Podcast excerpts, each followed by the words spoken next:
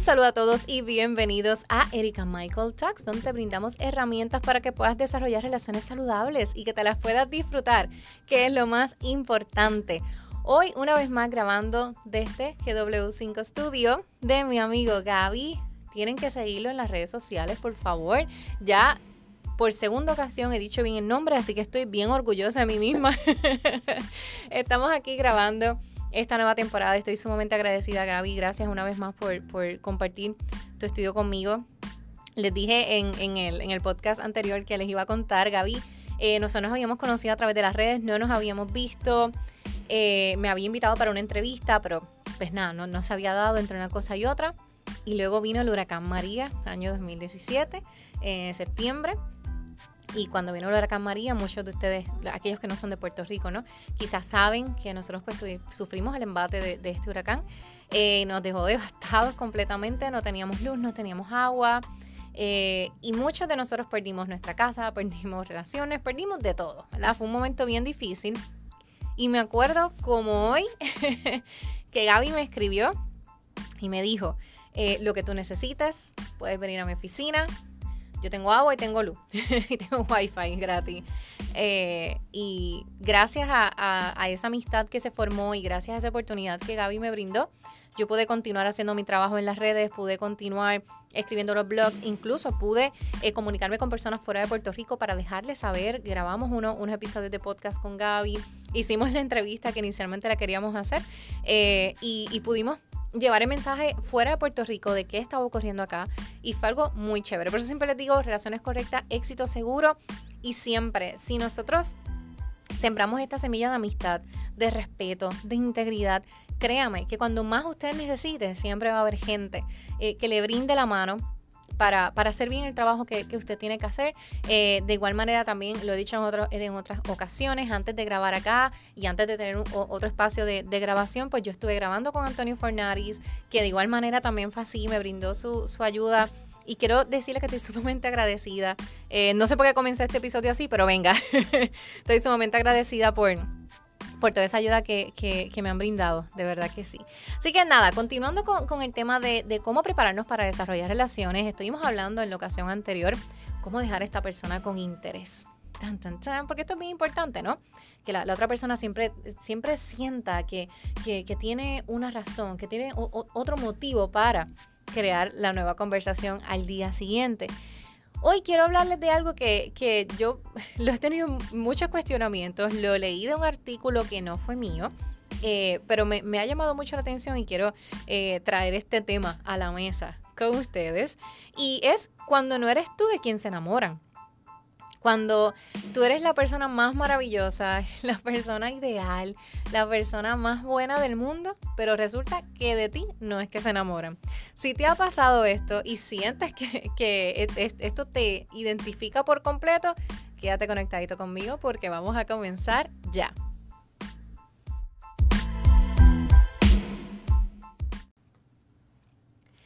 Pues sí, a mí me ha pasado. abrimos abrimos la, mesa de conversación. Yo creo que todos en algún momento nos hemos sentido de esta forma, ¿no?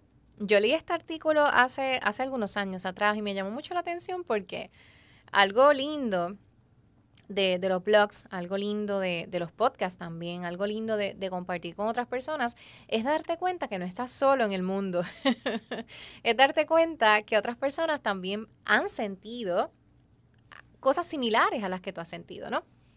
Y eh, cuando leí este artículo, que era particularmente para mujeres, era este, cuando eres tú de, la, que se enamoran, me llamó mucho la atención porque sí, yo desde que estaba en la escuela, me pasaba que eh, estaban, o sea, estaban ya en high school, bueno, mentira, de intermedia, ya mis compañeritos pues estaban eh, viendo a las otras muchachas y estaban todos saliendo y tenían sus jevitas y toda la cosa, entonces yo estaba acá haciendo nada, eh, portándome bien como siempre, estudiando y toda la cosa, pero sí me pasaba que a mí me gustaba alguien y esta persona no se interesaba en mí, de hecho, en varias ocasiones me ocurrió que esta persona que me gustaba se enamoró de una amiga mía o de mi hermana, o, o sea, era como que me voy a enamorar de todo menos de ti. De hecho, una vez, una vez me acuerdo que, uno, uno eh, literalmente le, le, le intentó enamorar a todas mis amigas, a todas, todas, todas, todas mis amigas de la escuela. Y después, cuando nadie le hizo caso, porque obviamente eran buenas amigas, nadie le hizo caso, entonces vino donde mí y me dijo, es que me he dado cuenta que tú eres la mujer de mi vida. No, señor, yo no soy la mujer de su vida, pero para nada. Lo que pasa es que ya todas te rechazaron. Y yo siempre tuve como esta y, lo cuento mucho en los talleres y, todo lo demás, siempre digo que mi vida es una comedia, porque sí, yo en ese momento era la, la, muchacha que todo el mundo decía, es que Erika es para algo serio. Erika es para algo serio, pero tampoco querían nada serio. Así que siempre pues me dejaban un ladito y nada, Erika es la amiga. Y ya conforme fue pasando el tiempo, por supuesto, he tenido relaciones y por supuesto he tenido, me he enamorado y se han enamorado también. Así que eh, sí, sí he tenido mis experiencias muy bonitas que, recuerdo con, mucho amor y con mucho respeto. Em, pero sí, de pronto llega, llega un punto en que uno dice, pero es que pareciera que no soy yo esa persona de la que se enamora si no soy la persona que se enamora. Soy la persona, la primera que se enamora, la primera que busca, la primera que interactúa. Y esto permítame decirles que no es una cuestión de género. Ahora mismo tu hombre puedes estar escuchando esto y decir, es cierto, me pasa todo el tiempo. ¿Y por qué ocurre esto? Pues mira, esto puede, puede ocurrir eh, primero por la necesidad que nosotros podemos tener de interactuar. Mientras más necesidad tú tienes, más vas a buscar. No está mal. Es algo natural. Tú tienes necesidad y tú buscas. Hay personas que no tienen tanta necesidad o sus necesidades son distintas, por lo tanto, no buscan tanto enamorarse. Puede ocurrir también por la definición que nosotros tenemos de enamoramiento. Porque el enamoramiento, como muchos de ustedes saben, simplemente es eh, esta, e, esta, secreción de, hormonas, químicos y cuestiones en nuestro cerebro, ¿no? Que nos hace, siempre digo que, nos embrutece de alguna manera, ¿no? Que nos hace eh, eh, olvidarnos de, de que todo está ocurriendo de una manera y centramos nuestro mundo en esta persona. Así que el enamoramiento en sí es algo puramente físico y puramente biológico. Ya desarrollar sentimientos y emociones y relaciones es distinto porque ya eso conlleva un proceso diferente de, interacción, de intención, sobre todo para, relaciones saludables, ¿no?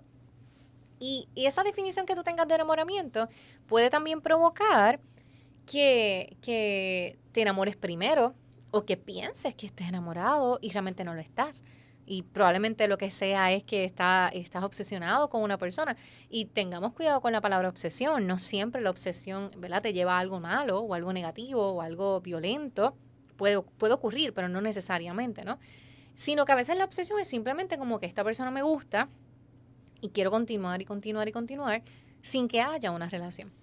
Así que muchas veces el, hecho de que nosotros seamos los primeros en enamorarnos puede estar basado en estas, em, en estas razones, ¿no? Ahora, ¿por qué muchas veces nosotros nos sentimos como que no somos esa persona de quien se enamora? ¿Por qué? Porque nosotros conocemos mucha gente o conocemos amistades o vemos gente, también las películas no ayudan, las series no ayudan, pero sí conocemos personas que, que han caído completamente en un enchule, en un enamoramiento y que han dado todo por alguien. Incluso quizás tú has dado todo por alguien. Y te preguntas por qué la gente no da lo mismo por mí. Porque ese esfuerzo que yo estoy dando por la gente, ese amor que estoy dando a la gente, no ocurre para acá. O sea, ¿por, qué, no, por qué no, no, me están retribuyendo ese amor que estoy dando? Y a veces nos preguntamos, ¿realmente yo me casaré? O tendré hijos, o tendré familia, o tendré pareja, o no la tendré, o viviré eh, viajando, porque todos los estilos son, son válidos, ¿verdad? No, cultural y socialmente, pues nos dicen, ah, tienes que casar, tienes que tener hijos, pero la realidad es que quizás no. Quizás tu vida es de soltería y no está mal. Y te la puedes disfrutar muchísimo, porque también tenemos la tendencia a ver la soltería como algo malo, cuando la soltería es maravillosa. Y la soltería te permite un espacio de conocimiento personal, de crecimiento personal, que claro, ya cuando te toca abrir esa puerta y dejar entrar al amor, pues se nos hace un poco difícil. Pero esa estabilidad emocional es muy saludable y de crecimiento. Eh, pero todos los estilos son, son, son válidos también. Ahora bien, sí hemos visto en otras personas que tienen este, se desviven por alguien y de pronto uno dice, yo quisiera que me ocurra. Pero a veces, ¿sabes qué? A veces no ocurre. Y no necesariamente porque sea culpa nuestra, culpa tuya, culpa de alguien. No, no es culpa de nadie, venga. No podemos siempre buscar culpables y, y buscar víctimas y buscar si es malo o bueno. Sino más bien, a veces la gente no se enamora precisamente por lo que estábamos comentando en el podcast anterior. Y es el hecho de que muchas veces no le permitimos a la otra persona ese espacio de enamoramiento. No todos corren a la misma velocidad, ya lo hemos dicho antes. Así que no todos se enamoran al mismo tiempo.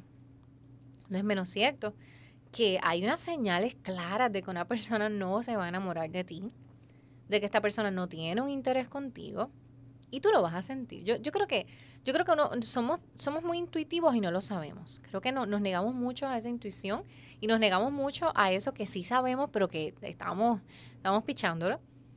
Pero sí nosotros podemos saber cuando una persona no tiene interés con nosotros y cuando esta persona definitivamente no va a, tener una, una, una, un, un interés mayor en nosotros. Pero a veces nosotros mismos le estamos cortando la oportunidad de esta persona de enamorarse y le estamos impidiendo la oportunidad de esta persona a, abrir su corazón con nosotros porque queremos imponer un enamoramiento. Y al tratar de imponer ese enamoramiento, lo que hacemos es limitar a la otra persona a que suelte y manifieste esa energía de amor y de enamoramiento que también puede tener. Así que, en primer consejo, la paciencia, que es lo menos que tenemos cuando nos enamoramos.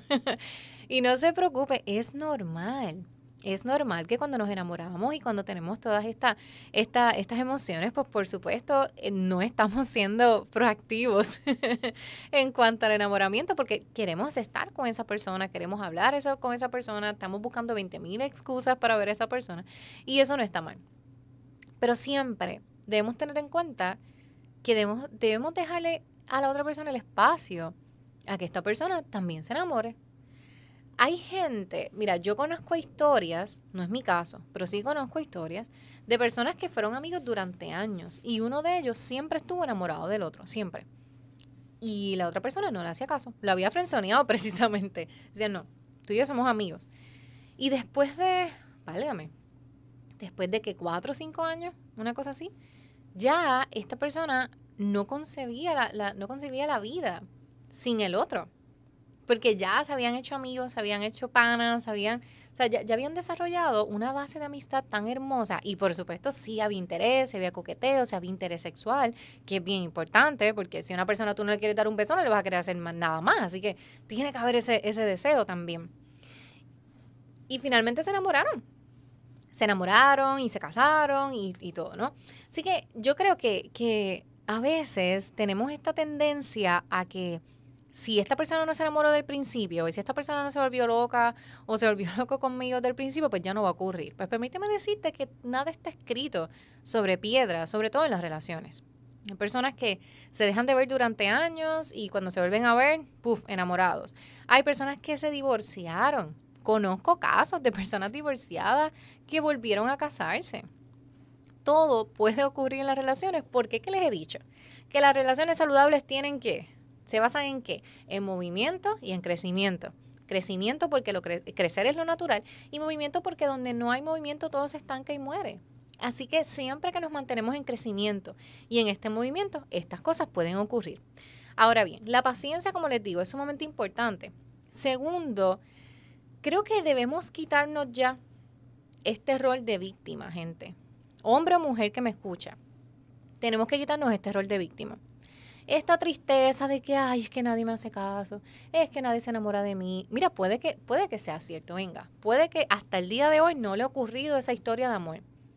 Puede ser que nunca le ocurra esa historia de amor en particular, pero yo le aseguro a usted que si usted trabaja de manera saludable con sus emociones, con las propias, con las suyas, usted va a tener unas historias que van a ser saludables y correctas para usted el amor o tu historia de amor no tiene que ser una historia comerciable, gente. No tiene que ser una historia de Pinterest, no tiene que ser una historia de una, de una serie de televisión. Simplemente debe ser algo real, algo que, conecte con, con quién eres tú y que conecte con quién es esa otra persona. Así que si, si lo miramos desde el punto de vista de ¿por qué la gente no se, no se enamora de mí? O cuando soy yo esa persona de quien no se enamora, puede ser que el círculo de personas con el cual tú te estás rodeando no son las personas adecuadas. O, recuerda que nosotros, si usted quiere alimentar, o sea, usted, quiere rescatar un perrito, venga. O usted quiere eh, traer una abeja, quiere, quiero abejas aquí para, para, para mi casita. Tú, tú vas a preparar el terreno y vas a poner el alimento que sea adecuado para este animal que tú quieres rescatar o para este, este insecto que tú quieres atraer o, o, lo que sea. O sea, de hecho es una cuestión hasta de mercadeo. Yo quiero alcanzar un público, yo conozco al público, pues yo voy a hacer lo que, voy a poner aquí lo que al público le guste. Así que muchas veces nosotros cometemos el error de mostrar y revelar y revelar de nosotros algo que no es lo que debemos mostrar. Me explico. Cuando tú muestras necesidad, atraes personas que quieren satisfacer esa necesidad y ya. Cuando tú muestras seguridad, cuando tú muestras eh, firmeza, cuando tú muestras belleza, cuando tú muestras simpatía, alegría, también va a haber gente que se quiera unir que no son saludables, pero vas a estar tú mucho más segura y más segura de que vas a atraer gente correcta a tu vida. A veces este círculo con el que nos estamos rodeando, o ya los conocemos a todos y todos son panas, o, o, realmente no son las personas adecuadas para nosotros. Así que si nosotros queremos romper con esta idea de que nadie se enamora de mí y queremos quitarnos este rol de víctima, tenemos que empezar a vestirnos sin este rol de víctima. Tenemos que empezar a vestirnos de seguridad, a vestirnos de, interés propio, a vestirnos de, de entusiasmo, de alegría y no cambiar quienes somos nosotros para agradar a otro. ¿Ok? Busca qué es lo mejor que hay en ti. Piensa qué es lo mejor que hay en ti, qué es lo más que te gusta de ti mismo y utilízalo a tu favor. ¿Es tu alegría? Vamos. Es, eh, no sé, tu inteligencia, úsala. Mira, mira incluso facciones tuyas de tu cara. ¿Qué es lo más que te gusta? Tu pelo, úsalo a tu favor. Tu sonrisa, úsala a tu favor. Oye, y cuando digo que la uses, no me estoy refiriendo a un término material o superficial, no. Es que es parte de la conquista, es parte de lo que tú quieres proyectar. Siempre y cuando te proyectes como la mejor amiga del mundo que siempre va a estar aquí, o el mejor amigo que es el que siempre te va a escuchar cuando tú necesitas, si tú lo que quieres es enamorar a otra persona, ya estamos mal. Porque esta persona no va a tener una razón para luchar por ti. Y si algo nosotros queremos en la vida, es gente que vaya tras nosotros cuando nosotros lo necesitamos también. Así que tenemos que quitarnos ese rol de víctima, tenemos que vestirnos de seguridad y tenemos que proyectar aquello que nosotros también deseamos recibir y deseamos conseguir en nuestra vida. ¿Ok? Así que gracias a todos por quedarse conectaditos conmigo una vez más aquí en Erika Michael Talks. Recuerda que puedes suscribirte a tu plataforma de podcast favorita y puedes dejar tu review en Apple Podcast. Me encantaría que dejes tu review y que escribas cómo, cómo este podcast ha sido de ayuda para ti. Y por supuesto que lo compartas con otras personas que también necesiten escuchar el mensaje de las relaciones saludables. Así que será hasta la próxima. Un beso para todos.